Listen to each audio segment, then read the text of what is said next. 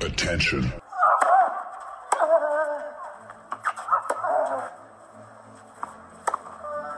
Bitte nehmen Sie schnell Platz, die Spieler sind bereit. Just quiet quickly, please. Für Hallo, da ist der Dominik Diem. Quiet Please, den Tennisnet Podcast.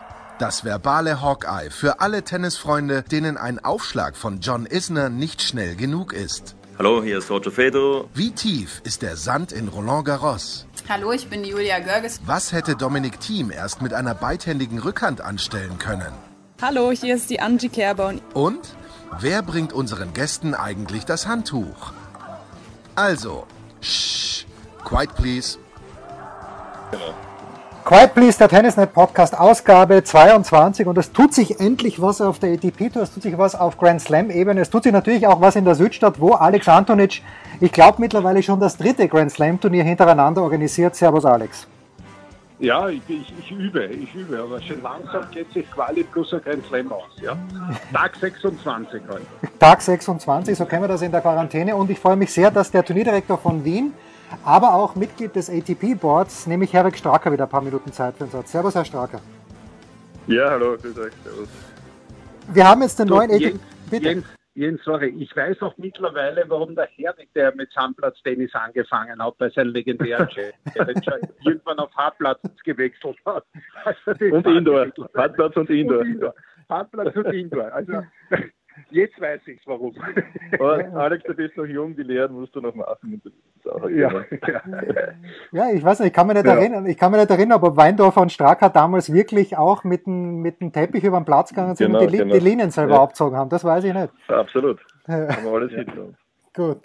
Also wir wissen jetzt, es gibt einen ATP-Kalender, beginnt am 14. August in Washington, danach das Turnier in Cincinnati, aber nicht in Cincinnati, sondern in New York City, danach die US Open.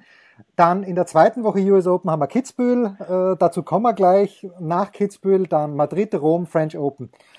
Herr Stracker, wie schwer war diese Geburt, die jetzt so lässig dahingefetzt vor zwei Tagen äh, von der ATP uns präsentiert wurde?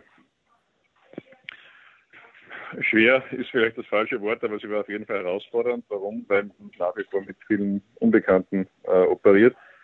Man weiß nicht, wie in Amerika die, das Virus weiter voranschreitet, ob es wesentlich besser wird, ob es gleich bleibt. Äh, das Gleiche gilt für Europa.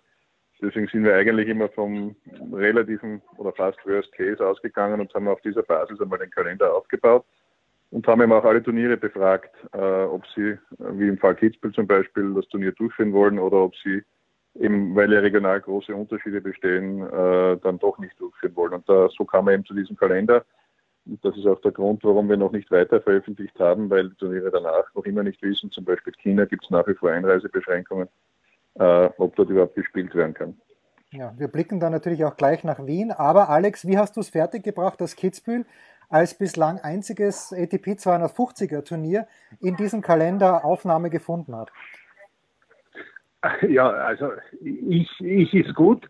Äh, lästig war ich schon. Äh, das war, glaube ich, auch der Herwig zu bestätigen. Aber es ist natürlich äh, bei der ATP, nicht nur im Board, beim Herwig, bei den Spielern, äh, auch im Management hat man natürlich als Turnier, das äh, äh, teilnehmen will im Kalender und veranstalten will, ein offenes Ohr gefunden. Und dann hat man halt geschaut, du, was sind die Vorgaben, die man hat und was sind die Vorgaben bei uns in Österreich. Und das, da hilft natürlich schon die allgemeine Situation in Österreich auch. Äh, das ist so, wie der Herwig das angesprochen hat. Und äh, wichtig ist natürlich, dass meine zwei Veranstalter da voll dahinter gestanden sind, der, der Herbert Günther und der Markus Bodner, und gesagt haben, na, wir wollen das Turnier machen. Unsere Partner genauso, also die großen Sponsoren. Und so wie es jetzt ausschaut, ähm, haben wir ja schon einmal die 1250 Zuschauer im September offiziell erlaubt, aber es schaut sogar aus, als ob wir wesentlich mehr dann haben können. Also es wird natürlich noch äh, Auflagen geben, aber äh, es schaut so aus, als ob da definitiv, sollte die Lage so bleiben, das muss man jetzt, glaube ich, fast nicht mehr dazu sagen, ja, was Corona betrifft, dann äh, können wir wahrscheinlich schon mit mehr Zuschauern rechnen im, im September. Ja, hoffentlich im Ende Oktober dann mit noch mehr in Wien. Aber Herr Stracker, wo war denn jetzt äh, das größte Problem bei diesen Verhandlungen, auch mit der ATP? Weil ähm, Washington im besten Fall, glaube ich, ein 64er Tableau, dann vielleicht Cincinnati ein 96er Tableau und 128, aber keine Quali bei den US Open. Wo ist, ist, ist das das Hauptproblem, dass zu wenig Spieler dann wieder arbeiten können?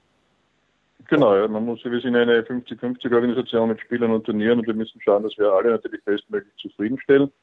Das heißt für die Spieler natürlich möglichst viele Jobs äh, und diesen Grad, diese Gratwanderung zu gehen, war eben die Schwierigkeit. Äh, wir haben es ähm, bis Schluss eigentlich von den US Open abhängig gemacht, ob sie spielen oder nicht. Deswegen gab es auch äh, ja, gemeinsam mehr oder weniger dieses Announcement. Und nachdem die gesagt wir spielen, dann haben wir mit eben kurz davor die USD gemeinsam Cincinnati approved mit einem möglichst großen Radster und das gleiche gilt für Washington, ne, damit möglichst viele Spieler früher rüberfahren und eben eben spielen können und unter safen, Covid-19 safen Voraussetzungen. Das war unsere Bedingung, weil die Gesundheit der Spieler natürlich noch immer oberste Priorität ist. Das hat bei einigen Spielern bei den US Open vor allem, weil die ja sehr starke Einschränkungen waren, zu Missfallen geführt. Und auch dafür haben wir jetzt Lösungen gefunden. Wir haben also die, das ist alles gemeinsam mit ATP und USDA äh, erarbeitet worden, dass, dass es da eine Abfindung gibt statt einer Qualifikation, dass diese Spieler auch ein Geld bekommen und so weiter. Also ich glaube, es ist ein faires Paket, auch wenn es teilweise Kritik unter Spielern gibt. Äh, und was ja für alle Turniere in diesem Jahr gilt, es herrscht nirgends Startverpflichtung, auch nicht bei den Tausendern. Das heißt, am Ende des Tages kann der Spieler noch immer selbst entscheiden, ob er jetzt dahin fährt oder nicht. Mhm. Ich, ich glaube, Herwig, äh, aber berichtigt mich, was auch noch ganz wichtig ist, weil ich das jetzt ein paar Mal gehört habe, boah, da, da schwirren 6,6 Millionen für die Spieler, die nicht teilnehmen können dort und in der Quali gewesen wäre herum. Aber ich glaube, dass das nicht alles an die Spieler geht, sondern dass ein Teil davon auch geplant wird, weil das eine ist Geld als Kompensation, das andere ist, dass es Events gibt, dass es vielleicht während genau. der äh, Quali-Zeit äh, Challenger in Europa gibt oder WTA-Turniere gibt. Das weiß ich ja selber, dass genau. man da mit Preisgeld unterstützt und einfach sagt, äh, ja, klar ist Geld wichtig und das spielt man, aber es nutzt ja nichts, wenn du dann ohne Punkte dastehst, nach, nach fünf Wochen Tausender und, und Grand Ja? Genau, also für die Spieler, die jetzt eben nicht übers Open reinkommen, äh, sagen wir über 100 bis, bis 200, sage ich mal, die eben Qualifikation gespielt hätten, genau für die wird man dann in Europa auf niedrigerer Ebene Turniere schaffen und damit eigentlich ihnen sogar, ich meine, die können zwar nicht in Amerika teilnehmen, aber doch eine, eine gute Situation schaffen, dass sie dann eigentlich volle Turniererfahrung nach Kitzbühel gehen können, wenn sie überhaupt dort reinkommen, weil das wird, glaube ich, gut besetzt sein. Sonst auch immer gut besetzt, aber ja, ich, ich glaube, dass es ein sehr gut besetztes Turnier werden wird. Und, und dann halt weiter in die 1000 oder, oder halt parallel dann im, also da gibt es ja noch Optionen, dass auch neben 1000 dann noch 250er reinkommen, aber zurzeit ist eben nicht mehr äh, announced worden. Jetzt äh, ist das Preisgeld angesprochen worden. Ich bleib, bleib gleich bei Ihnen, Herr Stracker, weil in Wien, da werden ja immense Summen ausgeschüttet. Machen wir uns nichts vor bei diesem 500er Turnier. Ich lese auch, dass Basel auf der Kippe steht. Also äh, speaking of gute Teilnehmerfelder, da könnte ich mir schon vorstellen, dass Wien heuer auch noch einmal ein kleines bisschen sogar noch drauflegt. War voriges Jahr schon gut. Aber Feliciano Lopez hat vor ein paar Tagen ja auch gesagt, man wird sich damit abfinden müssen, dass weniger Preisgeld ausgeschüttet werden kann, weil einfach äh, ja, weil de, de, die Einnahmen nicht stimmen. Ab wann, mhm. ab wann kann man da eine, eine Aussage drüber treffen? Ja, wir diskutieren gerade Lösungen, weil auch den Spielern klar ist, wenn man verlieren Häusern spielt oder vor wenig Zuschauern, dass man nicht das gleiche Preisgeld ausschütten kann wie sonst. Und da gibt es jetzt gerade Überlegungen, wie man das anpassen könnte. Äh, nichtsdestotrotz ist ein Spiel wie Basel schon seit längerer Zeit immer wieder diskutiert, vor leerem Haus oder vor wenigen Zuschauern finanziell äußerst oder eigentlich unmöglich. Und das Gleiche gilt auch für Wien. Nur wir hoffen eben, und da kommt uns die Situation in Österreich schon zugute, dass wir bis Herbst auch indoor eine, eine Lösung haben, wo wir zumindest 50 Prozent, also dieses berühmte Schachbrett, wo jeder zweite Sitzplatz frei wird, äh, dass, dass wir das umsetzen können. Und das ist eine, eine, eine Grundlage, wo wir glauben, dass wir zumindest mit einem noch immer Verlust, wir müssen das Jahr 2020 ohne das abschreiben, aber zumindest mit einem blauen Auge davonkommen. Und uns ist einfach wichtig, genauso wie Kitzbühel, glaube ich, dass man diese Geschichte weiter erzählt und das weiter am Leben lässt. Weil eine Pause hilft eigentlich niemandem. Und die würden wir nur anwenden, wenn wirklich der Worst Case eintritt, dass wir ohne Zuschauer spielen können. Dann würden wir es nicht machen. Alex in Kitzbühel, wie ja, schaut es aus? Ja, bitte. Kann, man kann sich eigentlich nur anschließen. Also es wird eine Preisgeldreduktion geben. Und äh, es ist vollkommen klar, das ist auch den Spielern bewusst, dass äh, kein Turnier heuer Erfolgsstory, was, was Gewinn oder sonstiges betrifft, wird. Also wir können, äh, wenn wir das so abhalten können, jetzt vielleicht noch mit etwas mehr Publikum mit einem blauen Auge davonkommen. Aber der Worst Case wäre, wenn wir gar nicht spielen. Und äh, das ist, glaube ich, vielen klar. Also so wie für uns. Es gibt natürlich für jedes Turnier eigene Regeln, weil wenn ich die ganze Anlage aufbauen muss, wir haben ja einen Center Court, dann schaut es anders aus, als wenn ich auf die grüne Wiese ein Turnier hinstellen muss. Also das darf man auch nicht vergessen. Da hat jedes Turnier in jedem Land andere Voraussetzungen und deswegen ist das halt so schwer. Aber für uns gilt genau dasselbe. Wir wollen das unbedingt veranstalten. Wir wollen da weitermachen. Wir haben jetzt einen Termin, der äh, ja, ich bin beim Herweg. Wir werden ein sehr, sehr starkes Feld haben in Kitzbühel. Ich werde es nur sehr, sehr spät erst wissen. Ja, wer kommt, das stimmt. weil wir natürlich davon abhängig sind, äh, wie die erste Woche bei den US Open verläuft. Wir haben eine super späte Deadline bekommen. Wir haben zwar Spezialwildcards äh, bekommen. Bei uns kann ein Gesetzter von den Top 4 erst am Donnerstag starten. Also es ist äh, sehr, sehr viel möglich, aber wir würden uns trotzdem freuen, weil die Frage kommt jetzt immer, wenn man Dominik dann nicht sehen. Das klingt jetzt vielleicht blöd, aber dann ist er Minimum im Viertelfinale beim US Open. Und dann äh, feiern wir Tennisfest einmal in der Nacht in der USA und unter Toxic Kitzbühel.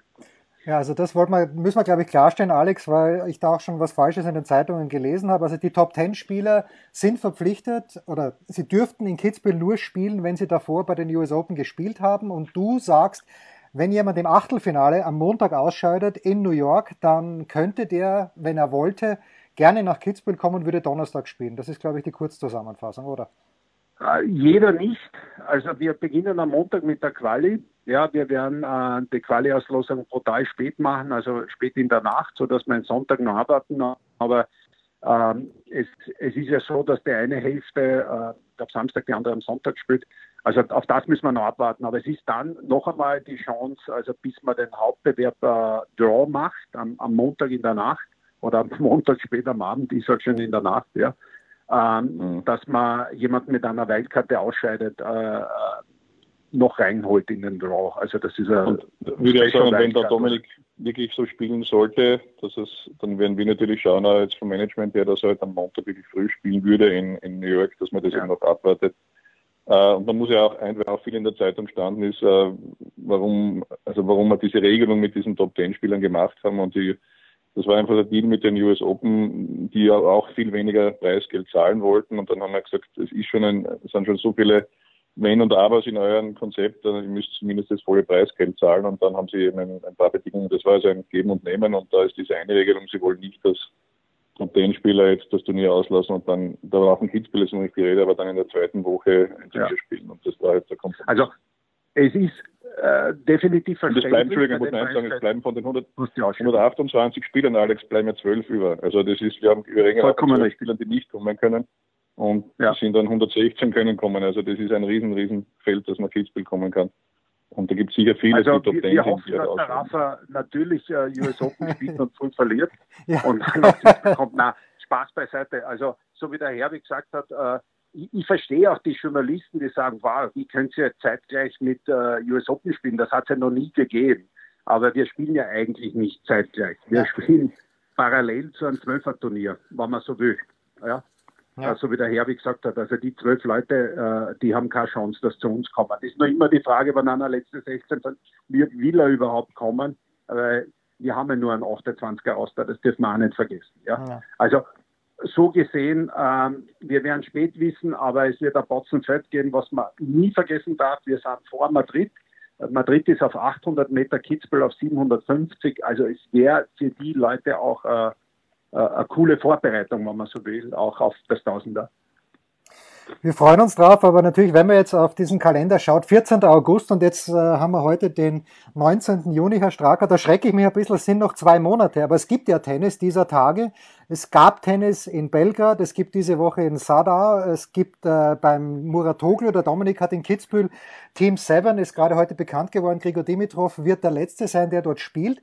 Haben Sie in den letzten Tagen irgendwas gesehen, wo man sagt, okay, da könnten wir uns vorstellen, in ein, zwei Jahren auf der ATP-Tour, mit Ausnahme des Next-Gen-Finals, wo sie ja sowieso was probieren, aber da sind vielleicht Dinge dabei, die spannend werden könnten. Äh, also jetzt von den Formaten her war jetzt bis jetzt noch nicht allzu viel Neues. Äh, ich glaube, was wirklich neu ist, die kurzen Sätze gibt es ja bei Next Gen und die wird man sicher weiter beobachten. Ich glaube, dass wie es in, in Belgrad gespielt wurde, dass das einfach zu, also dass auf Best of Two in, bei, bei kurzen Sätzen zu wenig ist, weil das ja. ist es gibt schon viele Zufälle, die dann regieren, weil ein, ein blödes Break und du bist dann Satz hinten und dann noch ein Break und das ist das Spiel weg. Also ich glaube da, das ist nicht der Weise letzter Schluss, aber es ist okay. Wirklich interessant könnte werden diese UTS-Geschichte, wobei die in meinen Augen noch etwas zu disruptiv ist, aber dass man dort das eine oder andere Element dann vielleicht langsam übernimmt, äh, warum nicht? Also das sind komplett extreme Ansätze und, und ja, wollen damit eben neue Emotionen führen, die Jugendlichen ansprechen. Äh, aber wir haben immer oder stehen immer vor der Frage, wie weit können wir von unserer Core oder ja, Hauptsportart noch uns entfernen? Also ist es dann überhaupt noch Tennis? Und die Frage muss man schon äh, auch, auch, kritisch äh, hinterfragen.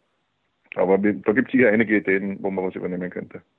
Das schauen wir uns an. Dann, Man, Alex. Ich, ich muss ehrlich sagen, wir haben ja, wir haben ja jetzt in letzter Zeit schon viel erlebt. Ja? Und äh, für uns ist gut, ich habe immer äh, bei unseren Usern selbst, bei Tennisnet, äh, beziehungsweise auch wenn ich kommentiere bei Servus, da kriegt man ja sehr, sehr viel Feedback auch. Wenn man da nur mal die Frage aufwirft, was sagst du fast vor? Ich muss ehrlich sagen, ich habe mit Spielern gesprochen, fast vor äh, auf Sand, vielleicht äh, schon mit Vorteil und Einstand. Das wäre für mich schon eine Variante. Weil es natürlich, wenn einer zwei Breaks macht und 3-0 vorne ist, dann ist der Satz aufgelaufen, ja, oder 4-1 mit zwei Breaks, ja. Also, dass ich öfter zu Entscheidungen komme. Ja, natürlich. Das Problem. Ja. Aber, aber ich finde das äh, Fast vor auf Sand mit normaler Vorteilregelung finde ich spannend, weil es halt öfter zu einer Entscheidung kommt und schneller zu einer Entscheidung kommt. Äh, das Muratoglu habe ich mir einmal angeschaut, aber ich glaube, da brauche ich noch das Manuell dazu. Ja, ja. Äh, und ja, ich mache jetzt aus dem Dustin Brown den Artisten ähm, und dann serviert er nur Asse. Ähm, das mit dem Coaching, ähm, teilweise gefällt es mir, aber dort ist es halt schon, weil da ist halt nur sein Body mit. Und dann auf Englisch, also ich weiß nicht, ob sich das auf Dauer durchsetzt, weil viele wollen halt in ihrer Muttersprache coachen und und und. Also es gibt schon das ein oder andere, was interessant ist, viermal zehn Minuten, ja, da muss ich dann wirklich die Shot Clock einhalten, weil sonst äh, wird der Zeit schindet ohne Ende. Aber ich glaube, dass man kürzere Sätze, wenn ich den, den Spielcharakter nicht komplett ändere, weil das habe ich bei den Next Gen empfunden, dass die Spieler halt rausgehen, so wie der Herr gesagt, und so einen Stress haben, mit dem No-Ad. Also da ist auf einmal ein Break da, wo du sagst, puh, das war ein Glück und, und der, der, Satz ist schon fast weg. Dann hast du noch einmal eine Chance, den zurückzuholen. Ja? ja. Ähm, aber auf Sand, äh, mir haben die Partien überhaupt gefallen da in, in, Serbien. Also es war zwischendurch großartiges Tennis und dann ein, zwei Show-Elemente, was ja bei einer Exhibition so sein soll, ja.